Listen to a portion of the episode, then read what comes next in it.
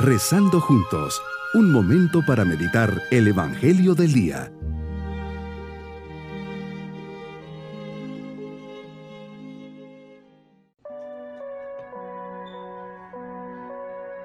Me da mucho gusto saludarles en este día lunes de la tercera semana de Pascua. Mirando al Señor resucitado, nos llenamos de esperanza y confianza. Hoy Señor nos regocijamos en este momento de oración al vernos renovados y rejuvenecidos con tu presencia y gracia. Nos alegramos por haber recobrado nuestra dignidad de hijos adoptivos tuyos, aguardando con gozosa esperanza tu venida a nuestros corazones. Que este momento de oración sea un encuentro personal contigo que vives y reinas por los siglos de los siglos.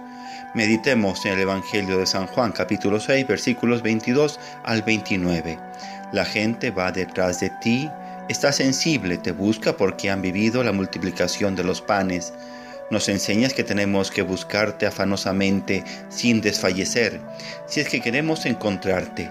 Nos dices que la gente te encontró por fin a la otra orilla del mar. Me pregunto en qué orilla estoy yo y qué había en esa orilla para que estuvieras allí con tus discípulos. Pregunta interesante que no puede quedarse en el aire. Tengo que cuestionarme y ver en dónde estoy parado, si estoy dispuesto a cruzar con tal de encontrarme contigo. El buscarte y encontrarte en esta orilla me está llevando a desarrollar mi vida. Es plataforma de superación humana y espiritual o simplemente es terreno que estoy solo pasando por ella. Por otro lado, ¿qué es lo que hay en la otra orilla, allí donde estabas tú? No es cosa de imaginación, sino de ver la realidad a la luz de tu mensaje y enseñanzas. En esa orilla quieres ver la obra de Dios, o sea, la fe en tu persona, la esperanza que se cifra en la total confianza en tu palabra y la caridad que, fundamentada en ti, vive en el amor al prójimo y se concreta en generosidad, en servicio, en amabilidad, en perdón y en paciencia.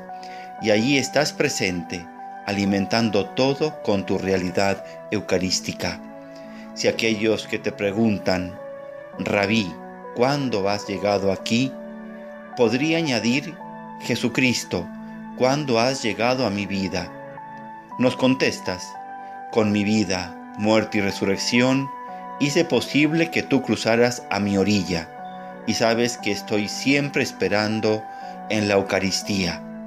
Medito en tu palabra, no trabajen por el alimento que se acaba, sino por el que dura para la vida eterna. ¿Cuánto debería repetirme estas palabras, Jesús? No trabajes, no vivas, no te desgastes. No te afanes en lo que se acaba, en lo pasajero, en lo superficial. Señor, me haces el don del tiempo. Esta es una oportunidad preciosa para hacer el bien, para ganar, la vida eterna. Pido luz al Espíritu Santo para que me enseñe a emplear sabiamente mi vida. Me cuestiono qué hacer con el tiempo que ahora tengo y qué quieres para mí, con la porción de vida que me das. Qué precioso tesoro constituye para mí la redención que me has ganado. Trabajaré para ganar la vida eterna. Mi amistad contigo es un don que debo saber compartir con todos. Nuestro anuncio del Evangelio debe percibirse en su belleza y bondad, nos decía el Papa Benedicto XVI. No debo pensar que trabajar para las cosas del cielo significa despreocuparme por completo de las de la tierra. La sociedad necesita ciudadanos que nos edifiquemos con una civilización cristiana y no limitarme solo a mis propios intereses, sino pensar siempre en el bien común.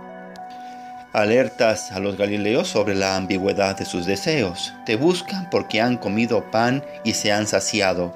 Te buscan por el gusto y necesidad del pan terreno. No han sabido discernir el signo de un alimento distinto que hay que buscar, el que les lleva a la vida eterna, y no solo el que les sacia momentáneamente. Nosotros vivimos en sociedades que buscan satisfacer sus deseos y gustos de forma tan inmediata, solo lo material, terrenal y pasajero. Pero nos enseñas que hay otro alimento, que es tu cuerpo, que sacia eternamente, que experimentarlo significa no querer nunca más privarse de él. Mi propósito voy a ordenar mis deseos, gustos y necesidades para que iluminadas por Dios jamás me quede solo en lo material, terrenal y superficial. Mis queridos niños, las personas buscan a Jesús porque ha dado alimento a cinco mil personas. Andan como locos. Que se repita. Jesús les enseña que no se afanen en buscar el alimento pasajero, que quien lo prueba sigue con hambre. Jesús nos enseña que Él es, el verdadero alimento que nos llena para siempre. Pidamos la bendición del Señor y la bendición de Dios Todopoderoso, Padre, Hijo y Espíritu Santo, descienda sobre nosotros y nos acompañe y proteja a lo largo de este día. Bonito día.